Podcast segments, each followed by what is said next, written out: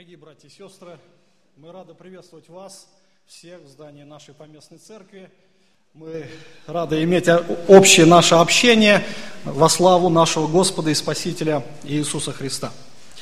Неспроста тема нашей конференции Евангелие.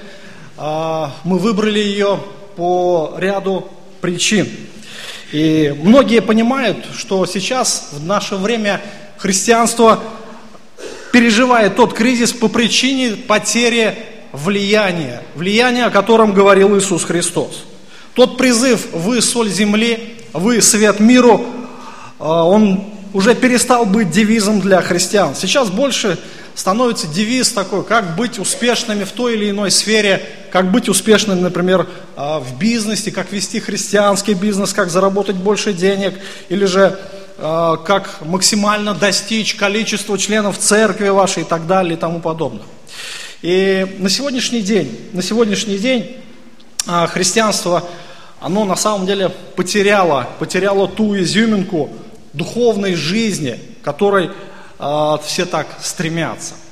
И наша цель, которую сегодня мы поставили, как раз объяснить, наверное, почему все-таки христианство потеряло то влияние. И я бы хотел выделить две причины, из-за которых э, оказал, э, христианство потеряло то влияние на окружающих. Ну, во-первых, это неясное понимание сущности евангельской вести. Неясное понимание. Я чуть-чуть попозже объясню, что же неясного такого, да?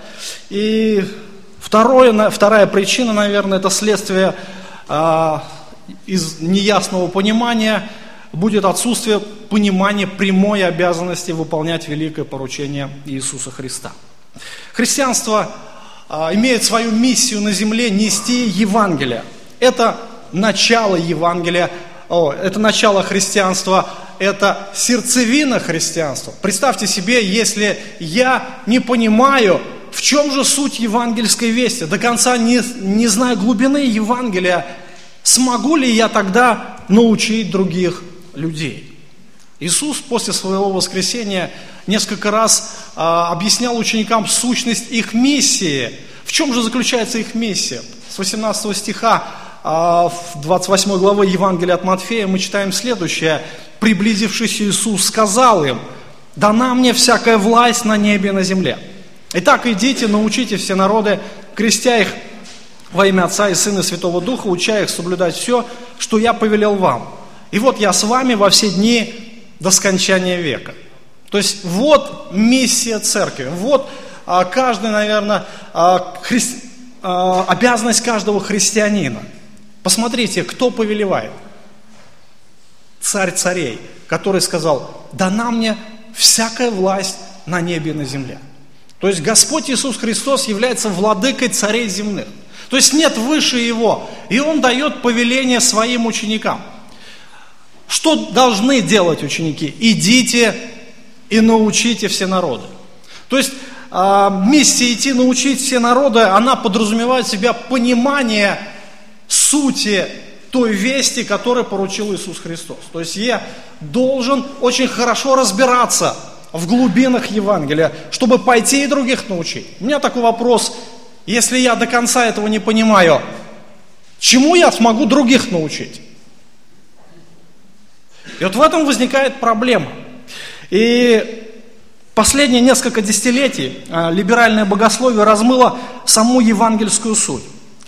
А, однажды было такое время в моей жизни, когда я подходил, наверное, к каждому члену церкви и спрашивал, расскажи мне Евангелие, вот объясни мне буквально на пальцах, я вот ничего не понимаю, вот ты мне расскажи. Вы знаете, я сделал для себя удивительное открытие, что по сути на самом деле люди сами не знают, что говорить. Кто что говорил? Тебе надо покаяться, тебе надо впустить Иисуса Христа в свое сердце, тебе надо принять Иисуса Господом и так далее и тому подобное. И однажды проповедую в одной из церквей, э, я сказал, что впустить Иисуса Христа в свое сердце – это не Евангелие, это вообще чуждое Евангелию какое-то, какое-то заблуждение – После служения ко мне подбежала толпа, наверное, во главе с пастором и начали меня убеждать в обратном. Мы так научены. И когда-то в середине 90-х годов э, я прочитал одну книгу, где автор объяснял суть евангельской вести.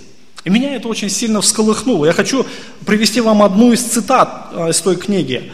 Автор Тревор Маклейн, он писал следующее. Суть Евангелия не в том, что человек принимает Иисуса Христа как своего Спасителя, а в том, что Бог принял Иисуса Христа как совершенного и единственного Спасителя 2000 лет тому назад. Суть Евангелия не в том, что человек отдает свое сердце или веряет свою жизнь Иисусу, а в том, что Христос отдал за грешников свою жизнь, всего себя.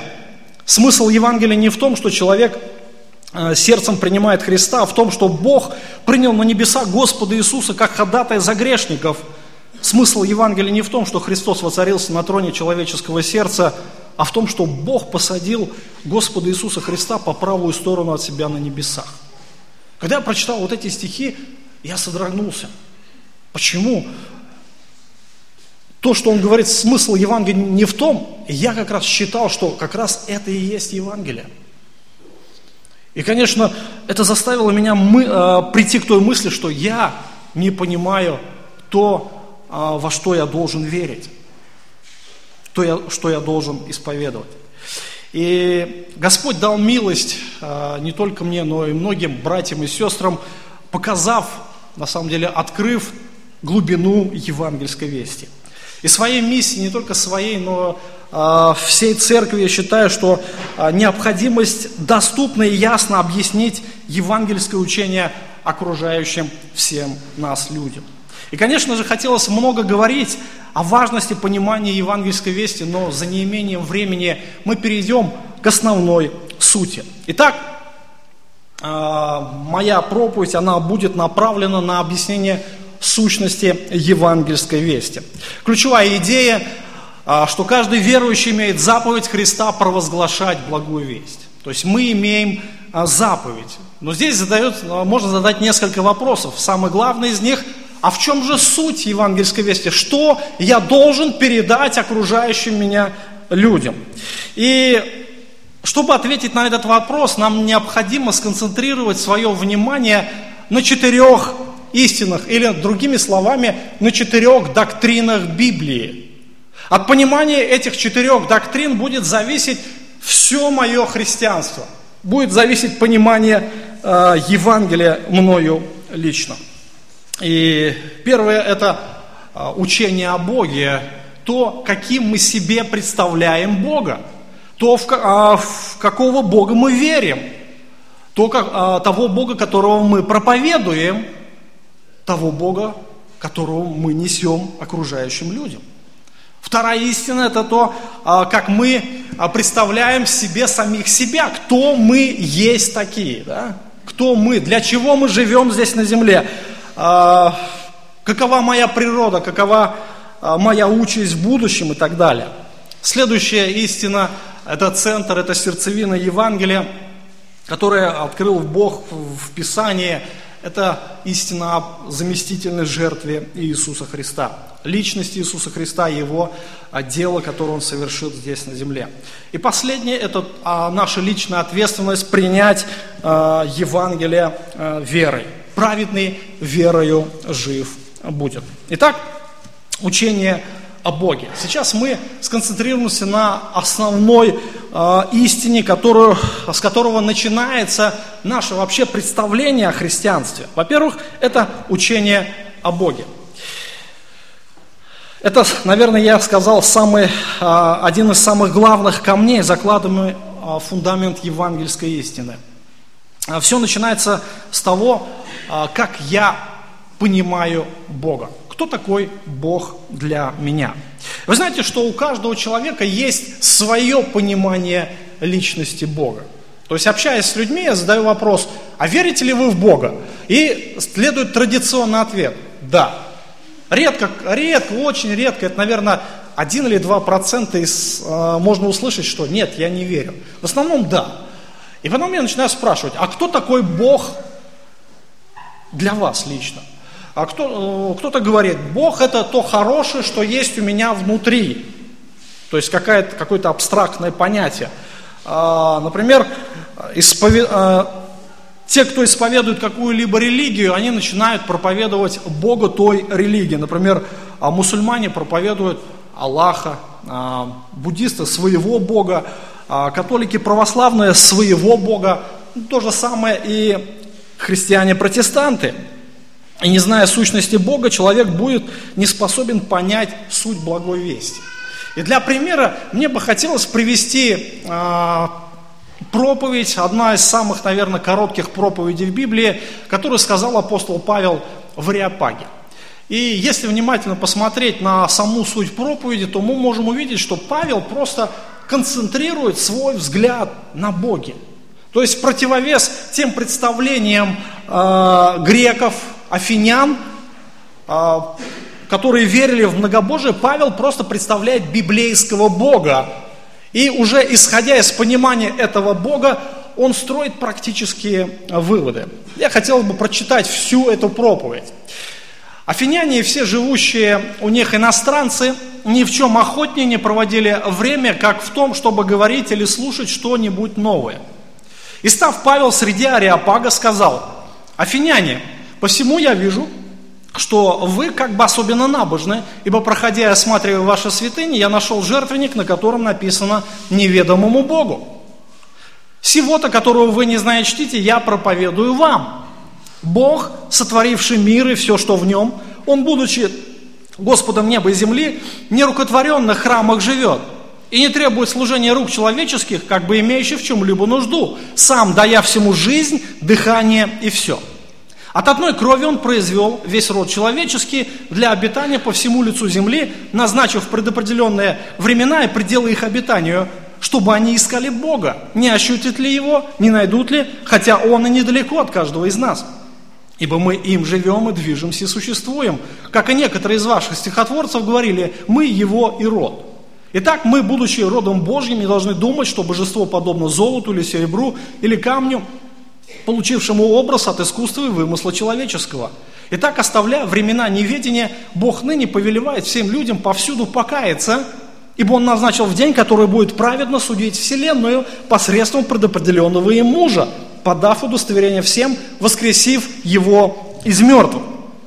Вы знаете, а, это одна из самых, наверное, а, как говорят, неудачных проповедей Павла, потому что она не произвела большого эффекта на окружающих.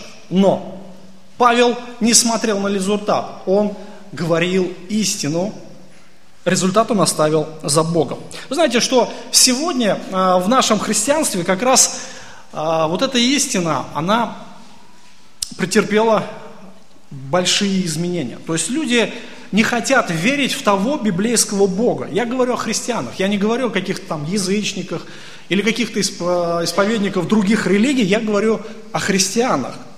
А, в евангельском братстве как раз есть подобная проблема, что а, Бога представляют не таким, каким Он есть в Библии. Мне хочется привести цитату одного евангельского проповедника по имени Грег Гилберт. Он пишет следующее. Мнение как раз вот именно таких людей. Слава Всевышнему, что весь этот бред, который вы иногда читаете в старых книгах, ну, знаете о том, что земля поглощала людей или города, а на города выпадал огненный дождь, все это растворилось в прошлом. Теперь он, то есть речь идет о Боге, да, он добродушный, не требующий особого внимания друг, с которым так легко поболтать. Особенно потому, что он почти никогда не открывает рот. А если вдруг отвечает, то обычно с помощью какого-нибудь странного знака, то каким бы ни были мои намерения, он их вполне поддерживает. Правда, отличный друг? Разве не так? Но знаете, что в нем самое лучшее? Он меня не осуждает. Вообще никогда и ни за что ну и, конечно, я знаю, что глубоко внутри он хочет, чтобы я стал лучше, проявлял больше любви, не был таким эгоистичным и все такое. Но он реалистично смотрит на жизнь и прекрасно понимает, что я простой человек. И никто не совершенен. И я полностью уверен, что его это не волнует. Кроме того, прощать людей – это его работа. Именно этим он и занимается. Да и вообще, он сама любовь. Верно?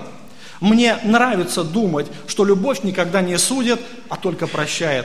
Такого Бога я знаю и не желаю, чтобы Он оказался другим. Один брат, когда проповедовал другого Бога, немножко с другой стороны, а, Бог свят, Бог справедлив, Он еще и судья, а к нему подходили некоторые верующие и говорили, такого Бога нам, а, такой Бог нам не нравится. Вы знаете, что он им ответил? А другого, говорит, нет. Другого нет. Вот хотите вы верить или не хотите, проблема э, то, что другого-то нет. Моя задача не придумывать себе другого Бога, который мне нравится, а именно концентрироваться а, на том, который открывает себя через священное Писание. И сегодня, знаете, а, опять же, я говорю о христианах, что Христа сделали некого, из Христа сделали некого бомжа, который ходит от одной двери к другой, стучится, его не пускают, так вот шманяют из стороны, стороны в сторону, а, берут за основание места, говорят, ну, написано же, все стою у двери и стучу.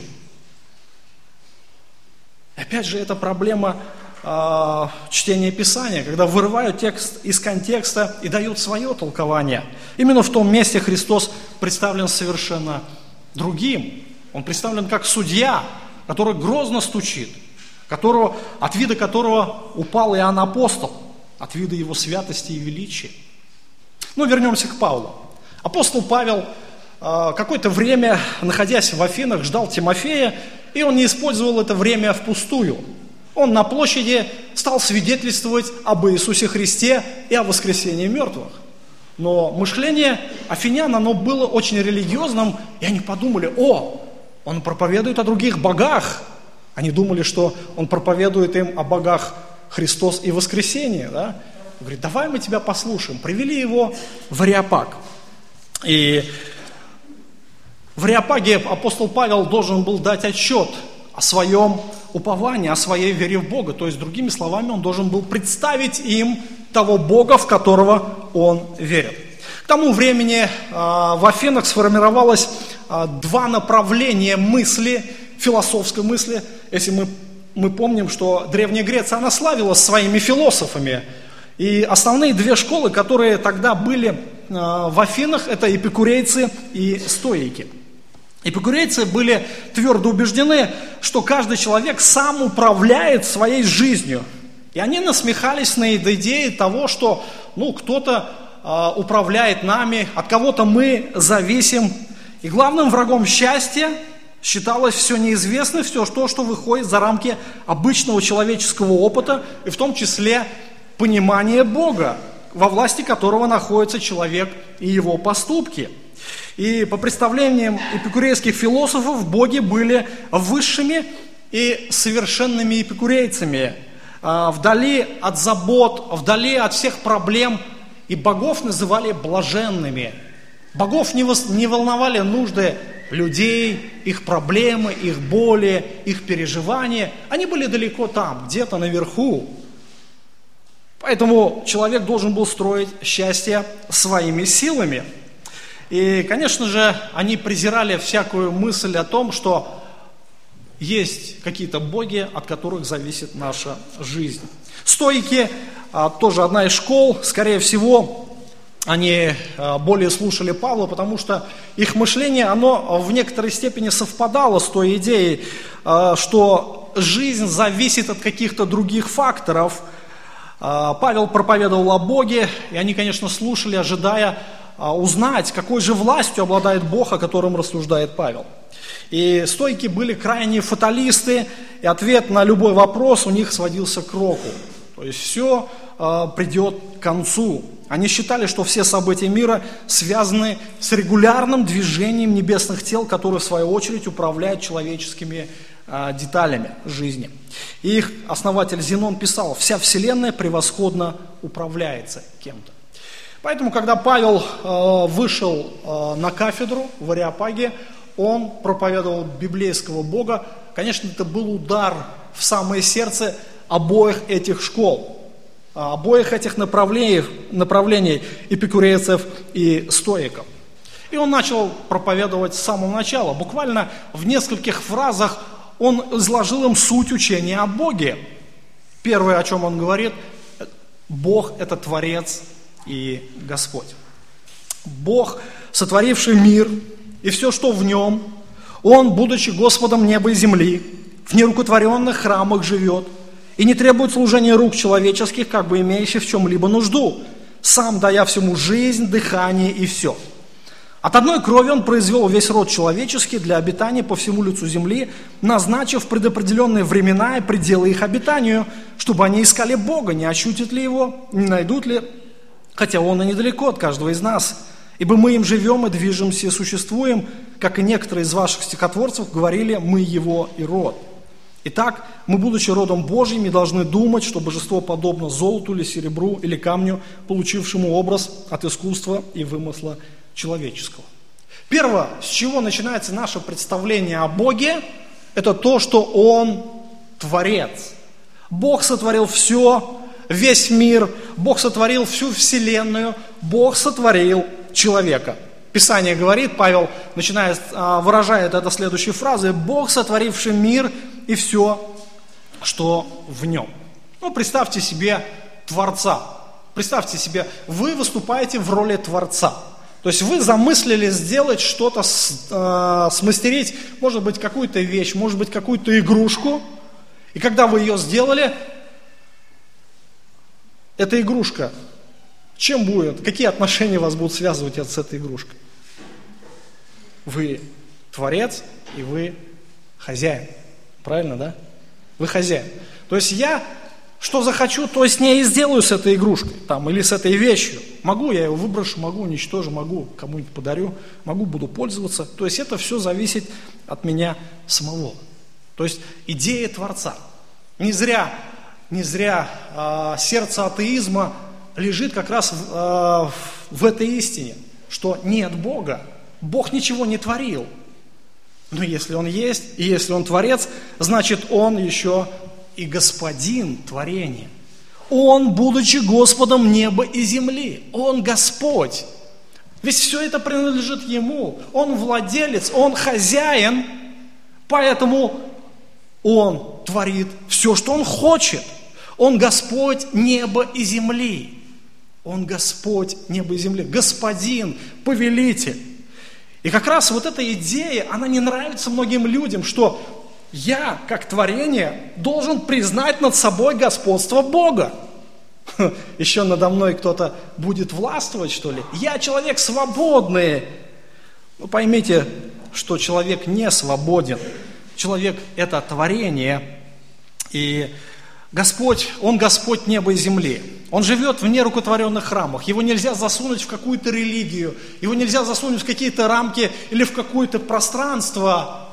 Он в нерукотворенных храмах живет. Представьте себе, Он творец Вселенной. Посмотрите на небо. Загляните вглубь Вселенной и увидите, насколько велик Бог, насколько Он пространен, и наше сознание – оно не в силах вместить все творение, что Он сотворил, всю Вселенную. Мы даже не знаем, где край этой Вселенной.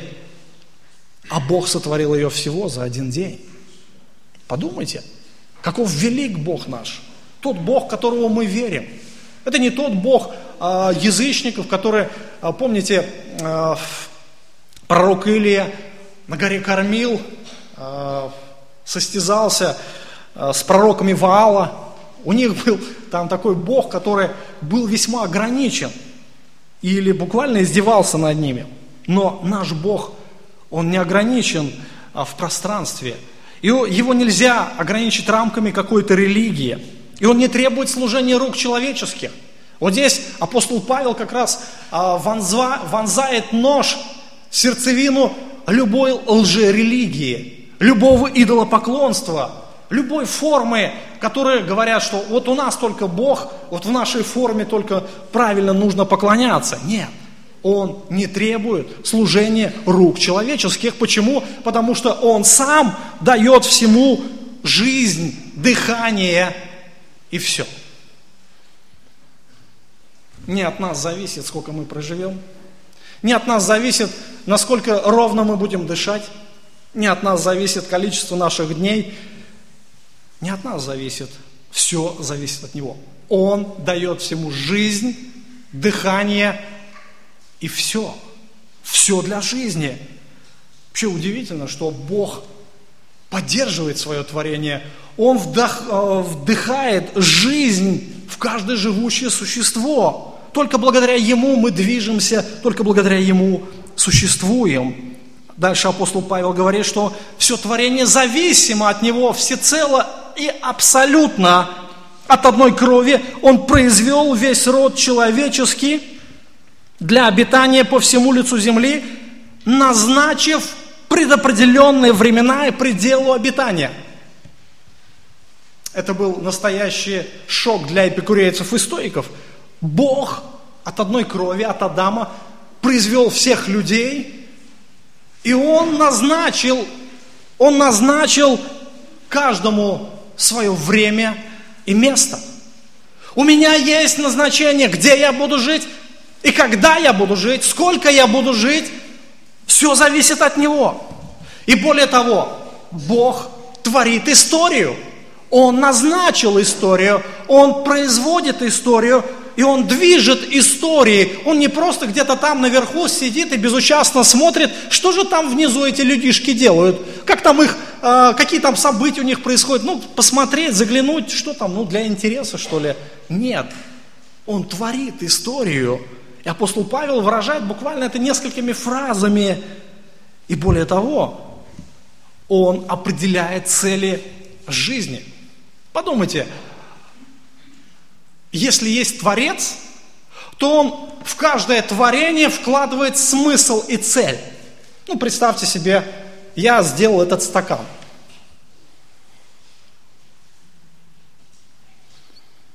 Кто определяет цель для этого стакана, я или стакан сам?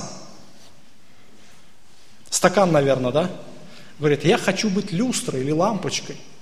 Или я хочу, не знаю, кем-то быть великим. У меня должны быть великие цели, но без разницы, что он там думает о себе высоко. Без разницы, о кем он хочет быть. Если я ему определил стоять здесь и быть наполненной водой, то так и будет. Я Творец, я хозяин. Вы понимаете, что Господь то же самое определил. Он определил цели, он определил э, предназначение для каждого. Он дал каждому срок, он дал каждому место, он дал каждому цели, дабы они искали Бога. Не найдут ли, не нащутят ли его, хотя он и недалеко от каждого из нас, ибо мы им живем и движемся и существуем. Бог управляет всеми процессами жизни.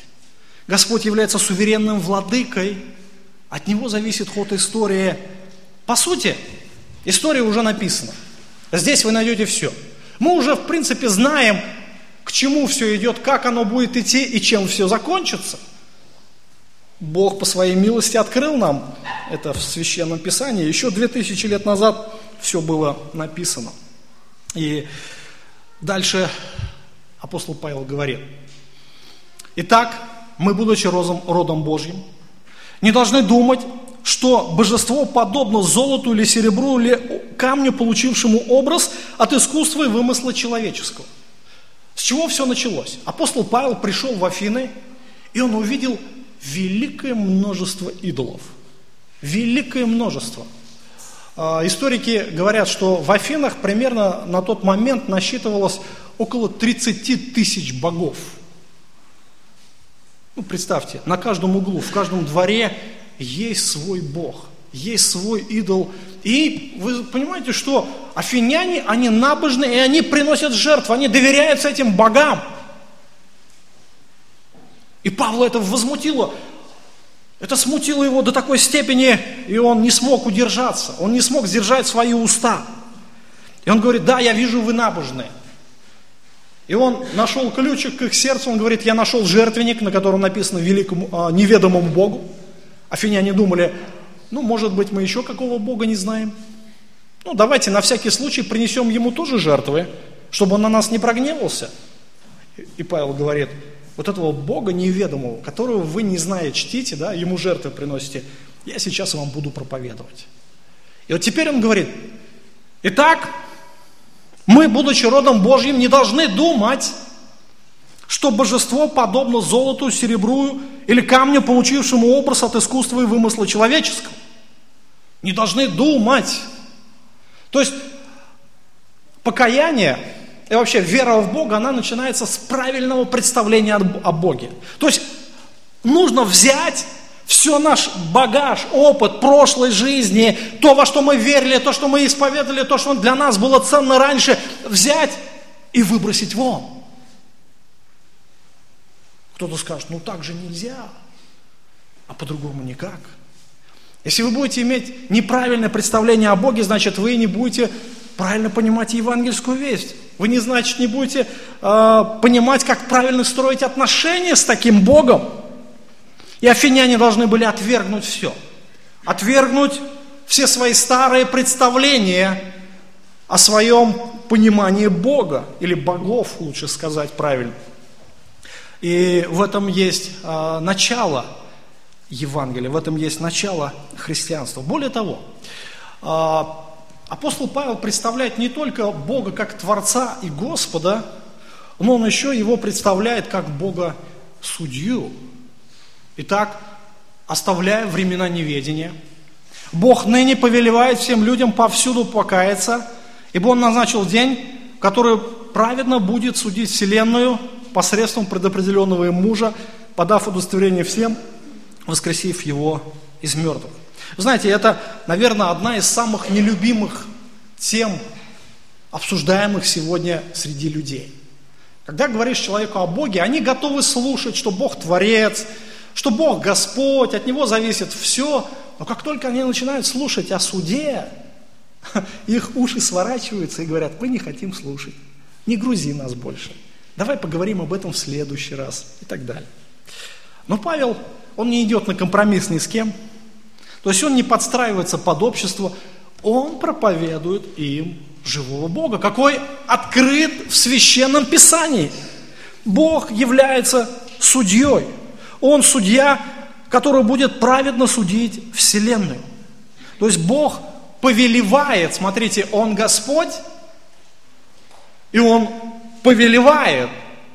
То есть у Него есть власть повелевать человеку, оставить время неведения, то есть сбросить, опять же, тот багаж, багаж, старый багаж, старый опыт, и обратиться к истине – нам не нужно ходить в неведении, нам нужно прилепиться к священному писанию, то, тому откровению, которое оставил Бог. И Бог повелевает покаяться. То есть что значит покаяние? Покаяние это значит изменить свое мышление. То есть афиняне не должны думать, что божество подобно серебру, золоту, камню, получившему в, э, образ от а, искусства и вымысла человеческого. То есть человек придумал, он сделал, и он начал ему поклоняться. Покаяние это значит отвернуться на 180 градусов от лжи, повернуться к истине. И этот Бог будет судить Вселенную. Хотим мы этого или не хотим? Многим не нравится стоять перед великим судьей. Многим не нравится быть осужденными, проводить вечность а, в озере огненном. Многие не хотят об этом слышать, но факт остается фактом. Господь будет судить Вселенную. Никто не избежит суда Божьего, все предстанут на суд. В книге Откровения мы читаем а в 20 главе с 11 стиха следующее. «И увидел я великий белый престол и сидящего на нем, от лица которого бежало небо и земля, и не нашлось им места. Увидел я мертвых малых и великих, стоящих перед Богом, и книги раскрыты были, иная книга раскрыта, которая есть книга жизни, и судимы были мертвые по написанному в книгах сообразно с делами своими. Тогда отдало море мертвых, бывших в нем, и смерть и ад отдали мертвых, которые были в них, и судим был каждый по делам своим. И смерть повержено в озеро Огненное – это смерть вторая. Кто не был записан в книге жизни, тот был брошен в озеро Огненное. Итак, Бог – Творец, Бог является Господом неба и земли, от Бога зависит вся наша жизнь, и мы морально ответственны перед Богом. Бог будет судить каждого человека. Конечно же, э, многие будут не в восторге об этих истинах о Боге, многим этот Бог не нравится, но хочется еще раз сказать словами того брата, другого Бога нет. Хотим мы это или не хотим, хотим мы верить или не хотим, это наши проблемы – Вот такой Бог представлен в Священном Писании. Итак, первая истина, которая, а, на котором основывается Евангелие, это представление о Боге, о святом, праведном, справедливом Боге, который является суверенным владыкой, от которого зависит все, и который будет праведно судить Вселенную. Вторая истина – это человек. Кто я такой? Для чего я предназначен? Какой цель, какую цель я должен достигать в своей жизни? Итак, Писание нам открывает следующее, что человек является творением Божьим, и он был сотворен для славы Божьей. Книга Бытие, 1 глава, с 27 стиха. Читаем следующее. «И сотворил Бог человека по образу своему, по образу Божию сотворил его, мужчину и женщину сотворил их, и благословил их Бог, и сказал им Бог, плодитесь и размножайтесь, и наполняйте землю, и обладайте ею, и владычествуйте над рыбами морскими, над птицами небесными, над всяким животным, присмыкающимся на земле». Посмотрите, Бог благословил человека, да, сотворил его и благословил. Каким образом сотворил? По образу своему, по образу Божию сотворил его, мужчину и женщину сотворил их. То есть Господь вложил свой образ в человека. Человек, в отличие от животных, может познавать Бога и общаться с Ним. И так как мы сотворены по образу и подобию Божию, мы имеем моральную ответственность перед Богом.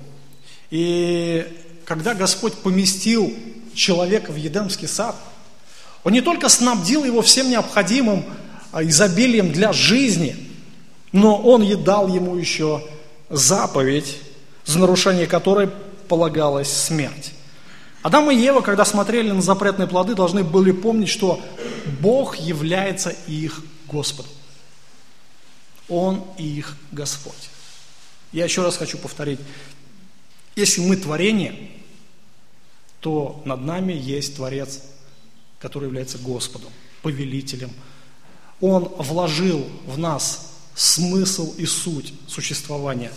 И только Он может дать нам а, заповедь, только Он может нам что-то повелевать. Человек ответственен перед Богом.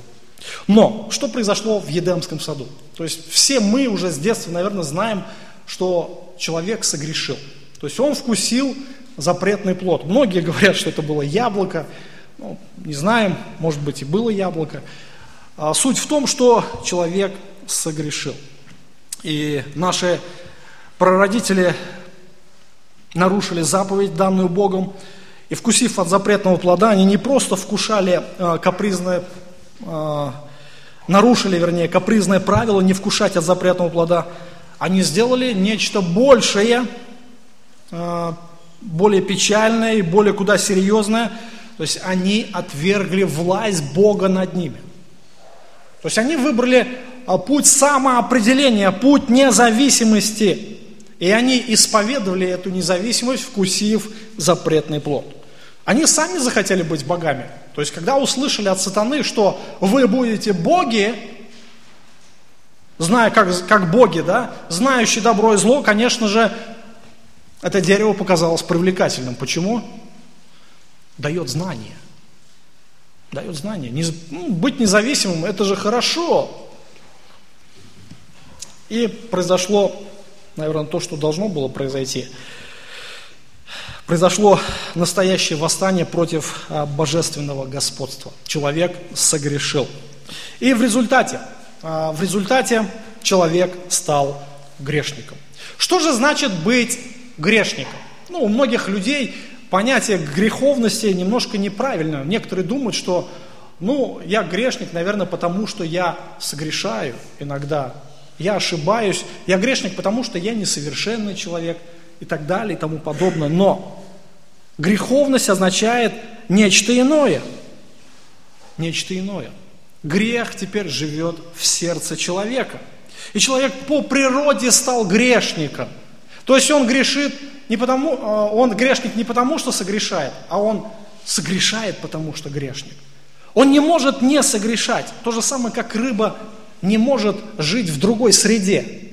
Она не может ходить по воздуху. То же самое, как человек не может жить в воде, потому что у него среда другая. Грешник может только грешить. Грех вошел в Адама, э, хотя, может быть, их тела еще продолжали дышать и двигаться, но их духовная жизнь прекратилась. Их общение с Богом было нарушено, их сердца усохли, а, разум наполнился эгоистичными мыслями.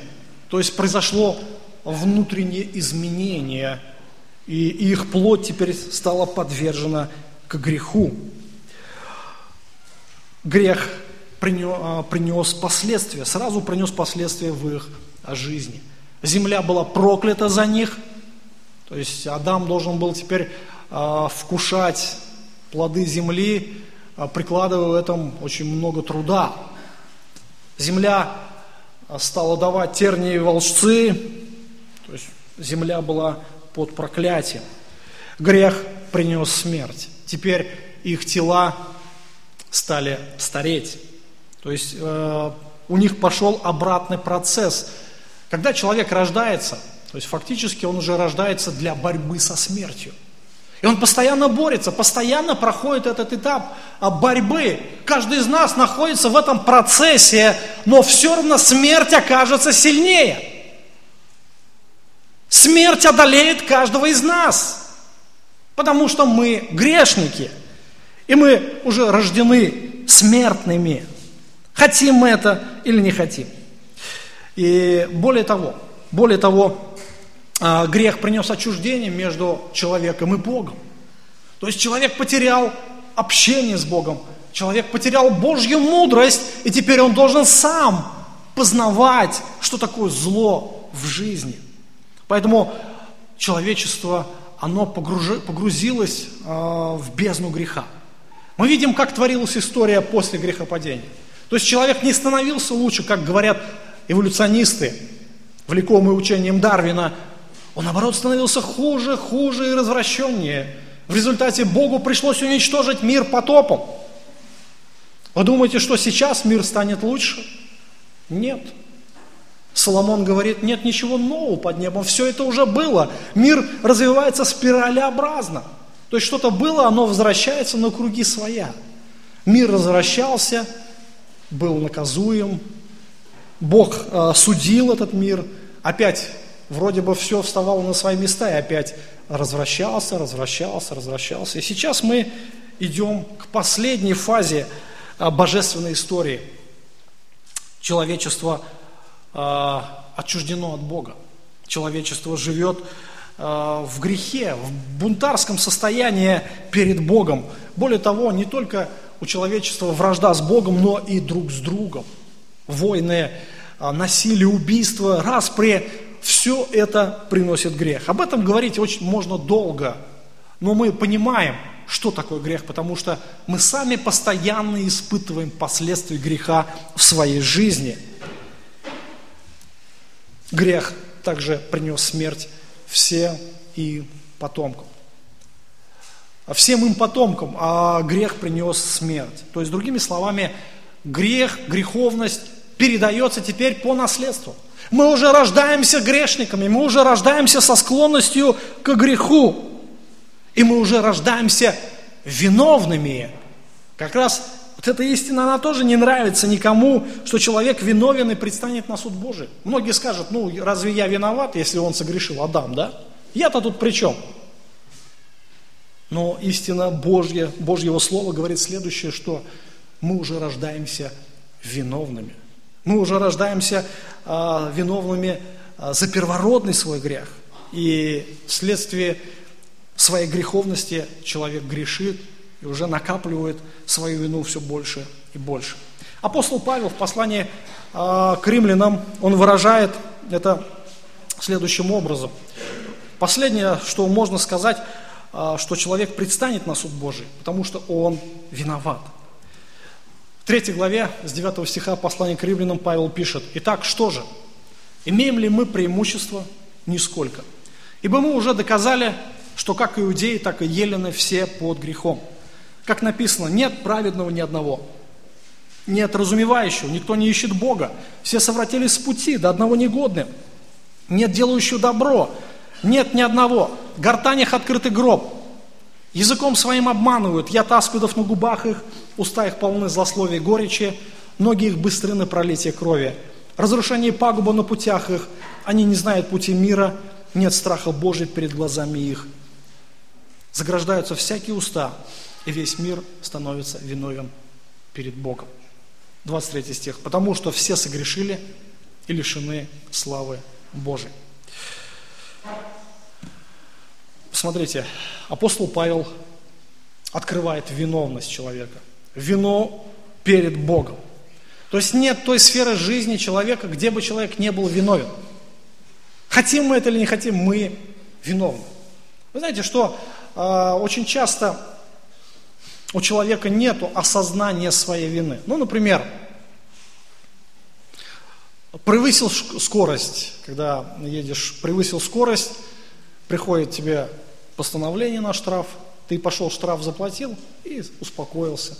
А внутри нормально, внутри тебя не терзает совесть, все нормально. А, человек не испытывает такое глубокого осознания чувства вины. Но перед Богом мы виновны все. Нет а, ничего в сущности человека, чтобы могло его оправдать. Посмотрите, а, иудеи и елены, все люди, все под грехом. Все находятся под властью греха. Нет праведного ни одного. То есть сердце человека поражено грехом. Нет разумевающего. Разум человека развращен грехом. Никто не ищет Бога. Воля человека, она подвержена греховному влиянию.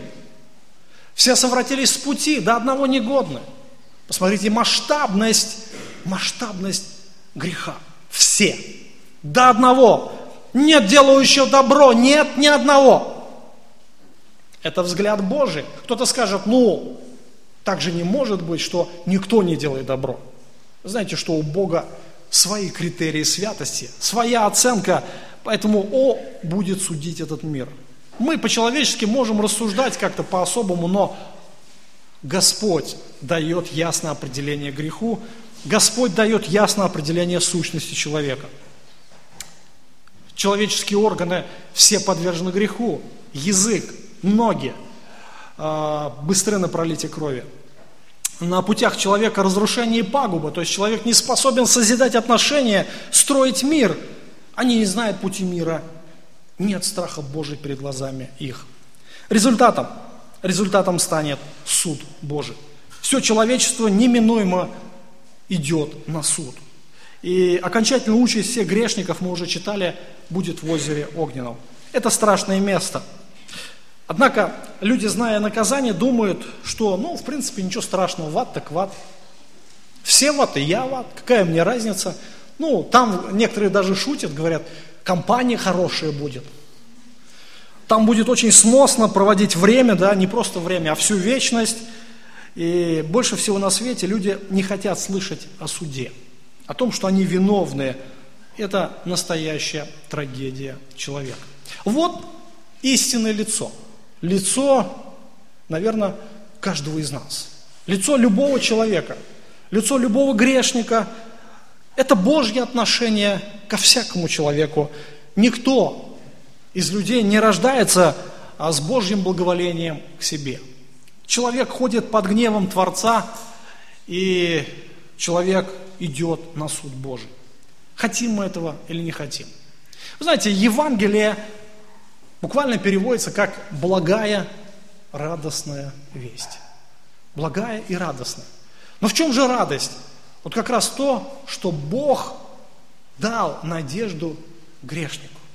Безнадежно погибшему грешнику – с одной стороны, Господь справедлив, с одной стороны, Господь свят, Господь гневается на грех, с другой стороны, Он является любящим Богом, который явил свою любовь во всей полноте греховному человечеству. Поэтому, братья и сестры, друзья, чтобы понять Евангелие, иметь правильное основание евангельской вести, нам необходимо в первую очередь понимать Перед каким Богом мы ходим? Кто такой Бог? Во-вторых, нам необходимо понять, кто я есть, да, кто я такой, какова моя будущность, есть ли у меня надежда. Есть только одно средство, которое дал Бог, это Евангелие, радостная весть для грешников. А, сейчас мы давайте помолимся, закончим нашу первую часть, и следующая часть будет посвящена как раз разъяснению самой сути евангельской вести. Аминь.